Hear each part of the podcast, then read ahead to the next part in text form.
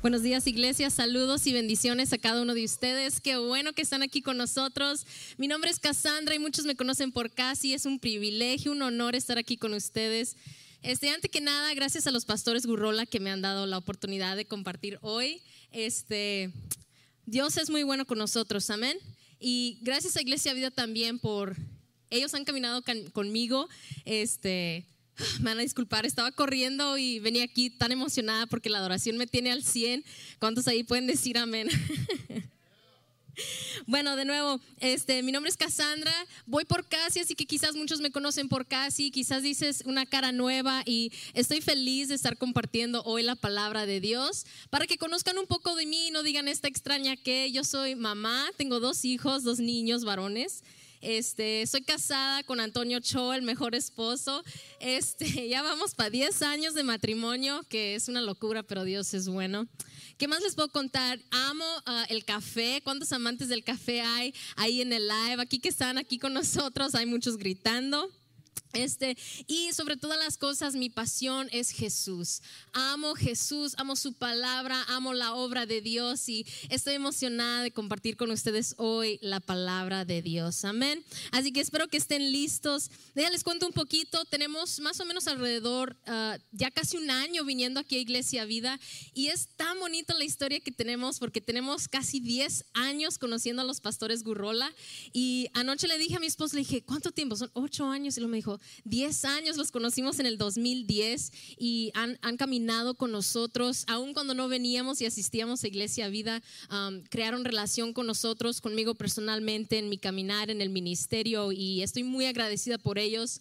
Gracias a Dios por sus pastores. Iglesia, aprecia a tus pastores, apreciemos a los pastores que tenemos, um, que Dios nos los ha dado. Amén nuestros líderes. Así que uh, ya no tenemos un año aquí y sabes que desde la juventud yo sé que Dios tenía un plan para mí desde mi juventud y ellos han formado parte de ese viaje, de esa jornada.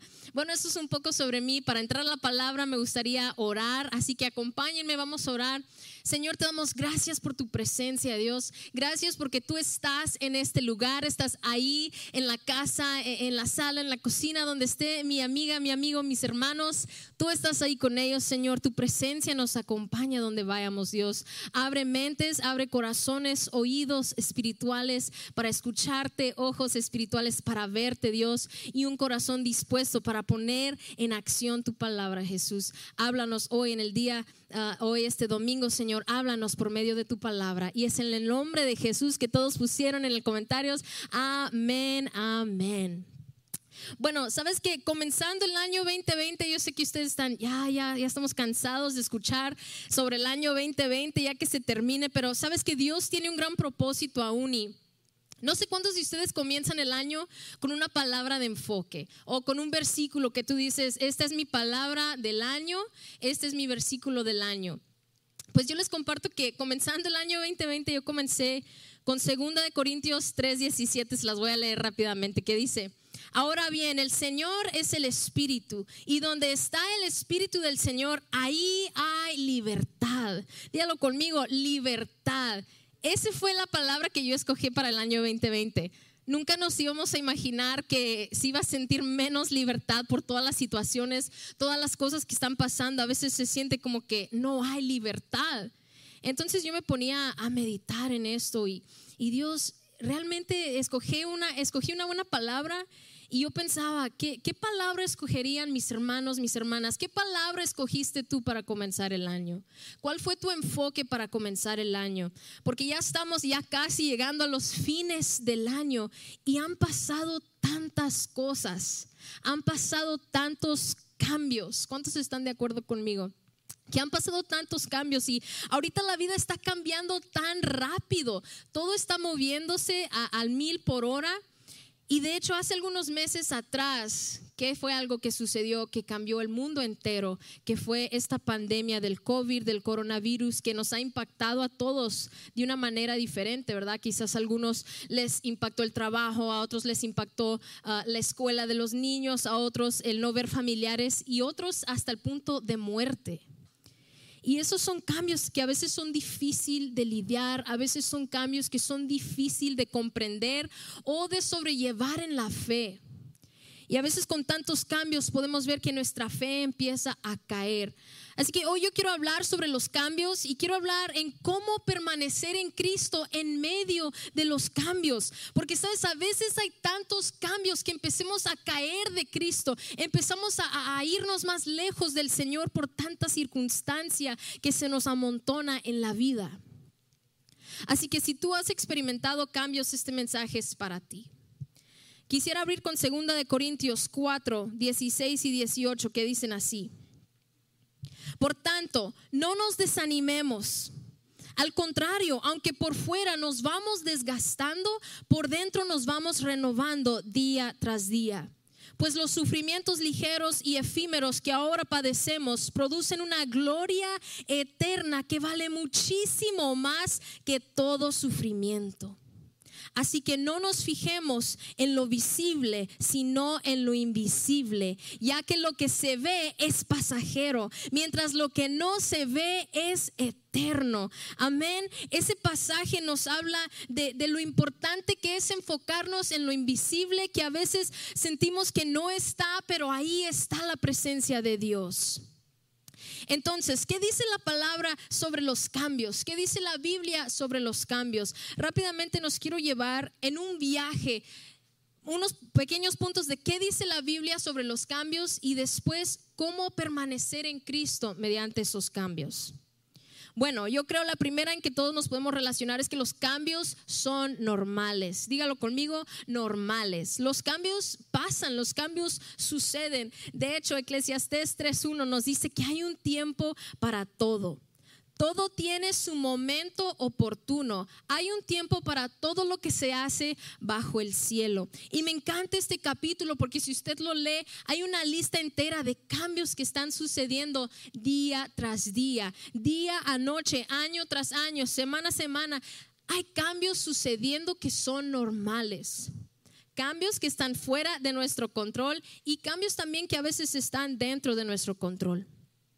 Entonces, los cambios son normales, significa que toda la vida estamos experimentando cambios, cambios desde la niñez, por ejemplo, cuando tú eres niño, después pasas a ser adolescente, ese es un cambio. Cuando pasas de adolescente a la adultez, cuando pasas de la adultez a, ser viejo, a tener hijos, a estar casado, de soltero a casado, o sea, cambios. Todos estamos pasando cambios. Quiero que me sigan. De igual manera que todos estamos experimentando cambios, también va a haber cambios buenos y escuchan, va a haber cambios malos, van a haber cambios difíciles, van a haber cambios que te van a sacudir, van a haber cambios que te van a hacer dudar de quién es Dios. Yo les quiero compartir un poco de mi experiencia con los cambios, especialmente, uh, en específico, cambios difíciles. Y Ah, conforme yo le preguntaba al pastor que quería que compartiera, ah, porque a mí me encanta predicar, ¿eh? ah, yo amo la palabra de Dios, y, pero él me, me, pidió que compartiera un poco de mi historia y a veces ahí es como que más difícil, ¿verdad? Tengo que ser vulnerable, van a saber un poco de mí, pero estoy agradecida con el pastor que me dio esta oportunidad porque ahorita todos estamos pasando algo y no hay espacio para decir no puedo ser vulnerable, amén. Cuando somos vulnerables ahí es cuando Dios puede entrar. Este, yo estuve ah, ministrando, estuve en ministerio tiempo completo. Mi esposo y yo nos mudamos de estado, estábamos ejerciendo ministerio. Este, después nos regresamos a Arizona, seguimos en el ministerio y me embaracé eh, de nuestro segundo hijo, que es una bendición, Samuel, que va a ser profeta a las naciones, amén. Y durante ese proceso yo empecé a caer en una depresión muy grave. Empecé a sentir una soledad, una tristeza, un, hueco dentro de mí, quizás porque ya no estaba haciendo lo que antes hacía pasó un cambio en mi vida, pasó un cambio de mi propósito porque ya no estaba haciendo lo que yo amaba. Y en medio de esa soledad y esa tristeza y esos pensamientos negativos, empecé a sentir pensamientos de suicidio caí tan bajo que, ya no quería vivir, estaba en una depresión tan fuerte y, encima de eso mi embarazo estaba bien difícil y, y cuando nació el bebé estaba enfermito y muchas complicaciones. ¿Qué quiero decir con esto? Que hay momentos en la vida donde experimentamos cambios difíciles. Y en esos pensamientos que, que ya no quería vivir y yo llegué a Iglesia Vida muy quebrantada. Llegué muy rota, muy frustrada, muy angustiada, llegué ah, ah, con mucha pesadez en mi corazón. Y doy gracias a Dios que han caminado conmigo. Y sabes que de la misma manera es tan interesante porque al pasar el tiempo yo ya estaba como sintiéndome mejor. Y después que llegó el año 2020 y pasó el COVID, pasó el coronavirus, entonces yo ya estaba lista para decir, estoy libre, eh, libertad es mi palabra del año. Pero después como que COVID me, me echó para atrás de nuevo. Y lo que quiero decir con eso es que personas que estaban luchando con la depresión ahora ven un incremento de depresión por lo que ha sucedido con la pandemia. Personas que no estaban experimentando pensamientos de, ansiedad, de, de tristeza, de soledad, ahora por causa del COVID y por tantas cosas sucediendo en el mundo lo están experimentando. Y son cambios que suceden yo pensaba, ah, yo soy una persona muy alegre y, cuando yo me encontraba en depresión, eso fue un cambio muy drástico para mí. Entonces quizás tú estás ahí diciendo, sí, la verdad, mi vida ha cambiado a causa de los cambios que han pasado. Antes sí era una persona muy alegre, ahora vivo muy estresada. Antes sí era una persona muy organizada, ahora soy un desastre. Antes sí vivía yo muy tranquila, ahora tengo mucha ansiedad a causa de los cambios. Quizás tú estás diciendo, wow, eh, eh, eso es un mensaje muy negativo, pero les prometo que los estoy llevando a un punto donde Dios va a hablar a tu vida. Cristo mismo invita al cambio. Si sabemos que los cambios son normales, ahora vemos qué dice Cristo. Los cambios, Él mismo los invita. Cristo invita al cambio. Y aunque Cristo en ningún momento dejó de ser Cristo, nunca dejó de ser Dios porque Él no cambia, pero Él presenta un gran cambio a la vida de los primeros creyentes, a los discípulos y a nuestra vida el día de hoy. Quiero ir a Juan capítulo 16. Voy a leer versículos 4 a 7, que es Jesús hablando a sus discípulos ya momentos antes de que Él iba a entregar su vida en la cruz. Y dice así, y les digo esto, versículo 4, y les digo esto para que cuando llegue ese día, o sea que Dios, Cristo ya estaba preparándolos para un cambio que estaba por venir.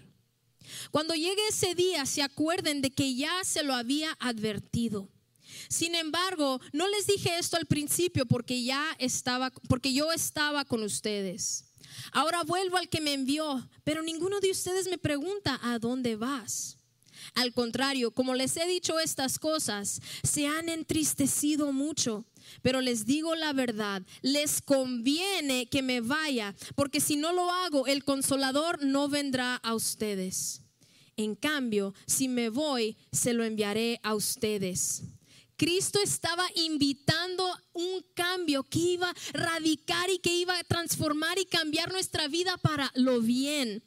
Cristo dijo, tenemos que cambiar las cosas. Ustedes están acostumbrados de tenerme aquí, pero si nada cambia, tu fe no va a crecer. Si nada cambia, tú no vas a crecer. Entonces Él dijo, todo esto tiene que cambiar para que venga un consolador. Los cambios que trajo Cristo cambian nuestra vida el día de hoy. Entonces esto significa que los cambios, aunque sean difíciles, aunque sean ah, ah, duros, aunque sean unos bien, bien acá, bien difícil, los cambios tienen propósito. Los cambios tienen propósito. Los momentos y las experiencias difíciles en la vida tienen propósito. Ahí seguimos en Juan 16 y Cristo sigue hablando a ellos y les da este ejemplo de una mujer. En el versículo 21 dice, la mujer que está por dar a luz siente dolores porque ha llegado su momento. Pero en cuanto nace la criatura, se olvida de su angustia por la alegría. Por la alegría de haber traído al mundo un nuevo ser. Lo mismo les pasa a ustedes. Ahora están tristes, pero cuando vuelva a verlos se alegrarán y nadie les va a quitar esa alegría.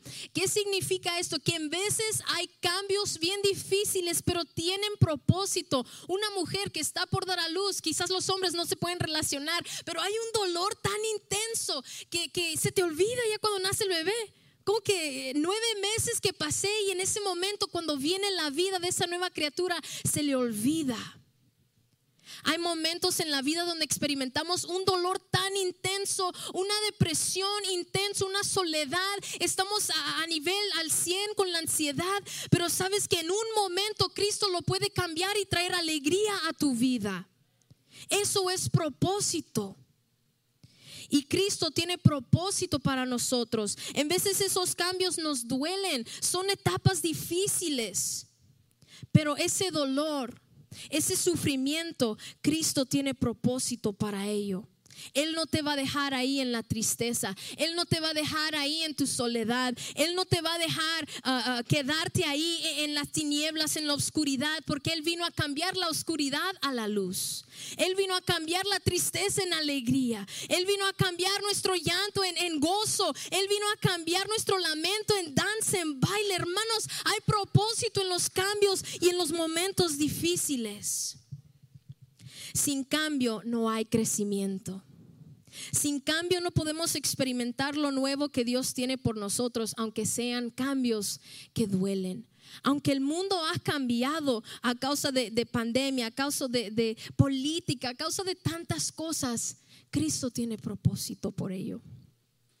Santiago 1, do, uh, capítulo 1, versículos 2 al 4 dice, hermanos míos, considérense muy dichosos cuando tengan que enfrentarse con diversas pruebas pues ya saben que la prueba de su fe produce constancia y la constancia debe llevar a feliz término la obra para que sean perfectos e íntegros sin que les falte nada hay propósito en esta prueba que Dios nos está dando a todos. ¿eh? Todos estamos sufriendo esta pandemia juntos, todos estamos pasando algo diferente juntos, pero Dios tiene propósito. Ahora, que, que, pase por esto, aunque pase por aquello, entiendo más. Gracias que pasé por esa depresión, ahora tengo madurez. Gracias que pasé por esa soledad, entiendo la importancia de tener amistades sanas. Gracias que pasé por aquello, tengo más paciencia. Sabes que hay propósito en todo, tengo más amor, más gracia, más, más todo. Si no hubiera sido por esos cambios, no hubiera crecido. Y yo confío firmemente que por medio de esta pandemia viene un crecimiento espiritual para la iglesia, para iglesia vida específicamente, pero para la iglesia entera en todo el mundo, para creyentes caminando con Jesús, este cambio que ha venido a trastornar, uh, que ha venido a hacer algo bien difícil a nuestra vida, va a traer algo bueno. Entonces, sabemos que todo esto se trata de los cambios.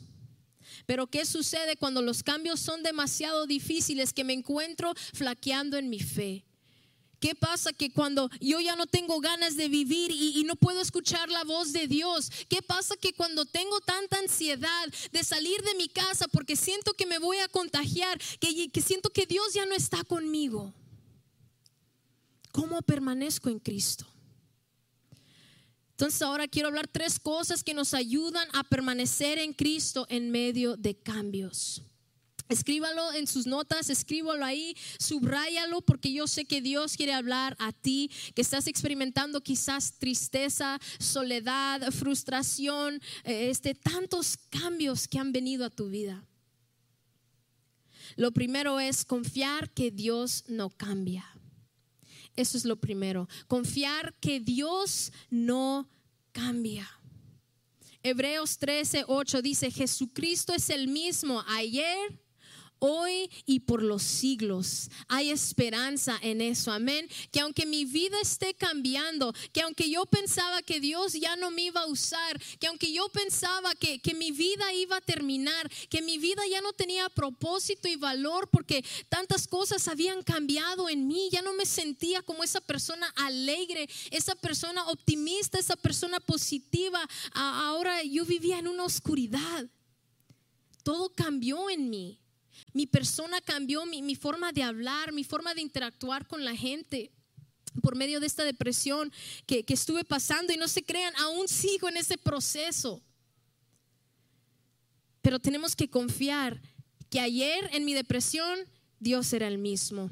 Hoy en mi depresión, Dios es el mismo. Por los siglos de los siglos, mañana, el día pasado de mañana, en esos de, depresión, esa ansiedad, esa frustración, Dios va a ser el mismo contigo. Él no cambia.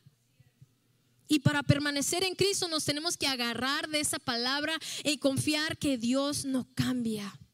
Aunque el mundo alrededor esté cambiando, este, aunque mi situación esté cambiando, quizás um, te corrieron de tu casa por falta de pagar, por uh, falta de trabajo, todo cambió, pero Dios no cambió. Quizás perdiste un familiar y, ahora tu vida eh, eh, perdió un tío, un primo, un, papá, un amigo, una amistad. Eso cambió esas relaciones fuertes, tristes, difícil, pero Dios no cambió.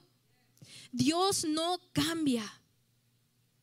Aunque las circunstancias cambien, nuestra esperanza está en un Dios que no cambia, un Dios que sigue siendo bueno y fiel. Lo segundo que nos ayuda a permanecer en Cristo es creer en sus promesas. La Biblia, la palabra de Dios está lleno de promesas. De hecho, la palabra de Dios es una promesa para nuestra vida. Ahí encontramos vida y esperanza. Eso es una promesa. Deuteronomio 31, 6. Quisiera leerlo. Dice, sean fuertes y valientes. No teman ni se asusten ante esas naciones, pues el Señor su Dios siempre los acompañará. Nunca los dejará ni los abandonará. Este es un pasaje que, frecuentamos cuando estamos pasando cosas difíciles, cuando ah, nos sentimos débiles, cuando nos sentimos tristes y solos. ¿Por qué es eso? Porque es una promesa que a veces se nos olvida cuando estamos en tanta oscuridad, cuando estamos pasando momentos difíciles y cambios fuertes, se nos olvidan las promesas de Dios. Y hermano, hermana, cuando se te olvida la promesa de Dios, es ahí cuando empiezas a caer más lejos de Dios. Es ahí donde empiezas a, a, caminar un poco más lento. Es ahí donde empiezas a escuchar la voz menos. Es ahí donde dices, ¿dónde está Dios? Pero regresamos a su palabra, lo leemos día y noche, nos llenamos porque eso nos ayuda a creer en sus promesas que aunque hay cambios, aunque hay eh, experiencias difíciles y momentos difíciles, aunque no lo siento, aunque no lo veo, aunque no parece ser, si Él lo dijo que lo hará, yo lo creo porque es una promesa. Si Él promete estar conmigo y nunca dejarme, yo lo creo. Y si Él dice que Él me sacará de las tinieblas, yo lo creo. Creer en sus promesas. Lo último que quisiera compartir con ustedes hoy eh, en, en cómo permanecer en Cristo en medio de cambios, en medio de momentos difíciles, es correr a Él siempre correr a Cristo, correr a la presencia de Dios, correr a nuestro Padre que siempre está ahí listo para recibirnos. E-, Él nos ve y aunque no tengas ganas de correr, Él sigue ahí. ¿Sabes que Me encanta que Jesús vino a traer relación. Él vino a cambiar la religión por la relación. Y Él viene y camina y corre con nosotros. Así que yo te animo, amigo, amiga, si estás pasando tiempos difíciles y tienes la tentación, el enemigo te está tentando a correr a malos hábitos que pensabas que te llenaban, a correr a relaciones tóxicas que quizás te traían esperanza cuando estabas caído, corre a Cristo. Corre a Dios porque esas otras cosas no traen nada productivo para tu fe. Si quieres permanecer en Cristo, debes correr a Él. Hebreos 12, versículos 1 y 2, la primera parte del, segundo versículo. Dice, por lo tanto, ya que estamos rodeados por una enorme multitud de testigos de la vida de fe, quitémonos todo peso que nos impida correr, especialmente el pecado que tan fácilmente nos hace tropezar. Y corramos con perseverancia la carrera que Dios nos ha puesto por delante esto lo hacemos al fijar la mirada en Jesús, el campeón que inicia y perfecciona la fe. Este es mi ánimo para ustedes, correr a Él. Mira, yo voy a correr a Él, voy a fijar mi mirada en Él. Me siento triste, pero voy a correr. Me siento sola, pero voy a correr. Me siento deprimida, voy a correr. Ya no tengo ganas de vivir, pero voy a correr a Él siempre. Y así podremos permanecer en Cristo para permanecer en Cristo, en medio de los cambios, debemos confiar, debemos creer y debemos correr. Amén. Quisiera orar por ustedes y, y recordar que, que, ahí mismo en Juan 16, que Jesús estaba hablando a sus discípulos, Él terminó con estas palabras de esperanza.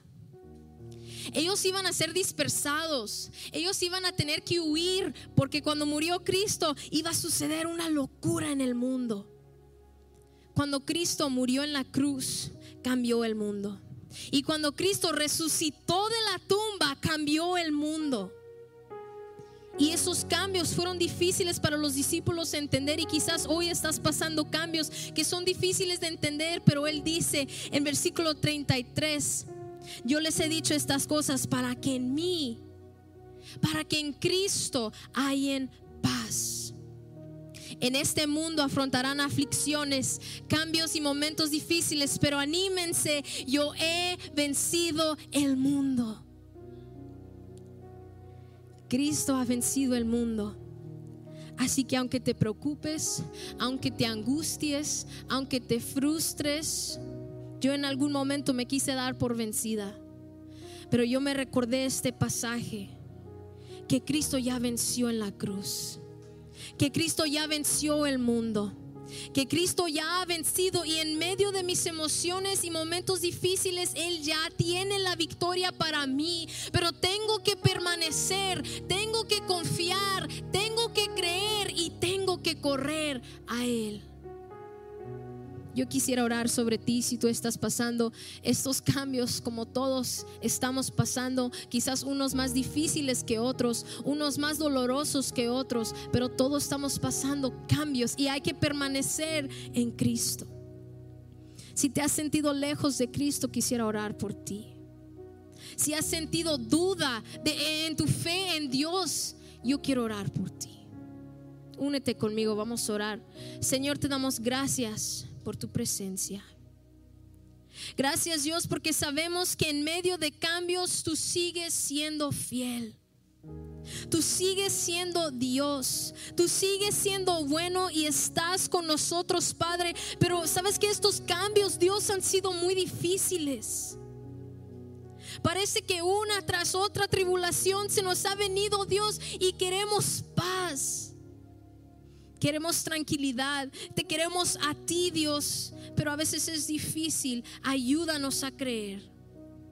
Ayúdanos a confiar, Señor. Yo oro por todo aquel que ha dudado, que quizás está pensando dejar el caminar con Cristo porque es muy difícil. Dios, yo pido que ellos permanezcan en ti. Yo pido por todo aquel que siente que está cayendo en una depresión tan oscura, Dios, que no ven tu luz. Padre, envía tu luz en este momento a ellos. Dios, todo aquello que, que, siente que ya no tiene ganas de vivir, Padre, recuérdales que tú viniste a traer vida y vida en abundancia, que, que si permanecen en ti podrán tener una vida que jamás pensaban tener. Que en ti hay esperanza, Dios. Padre, en medio de estos cambios, en medio de una pandemia, en medio de, todas las cosas sucediendo en el mundo, a nivel individual y a nivel mundial, Dios, ayúdanos a permanecer en ti, Cristo. Yo clamo a todo aquel que nunca ha conocido Cristo, que está en busca de una esperanza, que está en busca de una paz, que está en busca de algo nuevo. Dios, hoy yo les pido, ah, te pido Dios Espíritu Santo que hables a su vida. Que puedan tomar una decisión y decir, yo quiero conocer a ese Cristo, yo quiero confiar en ese Cristo, yo quiero correr a ese Cristo y yo quiero permanecer en ese Cristo hoy y para siempre.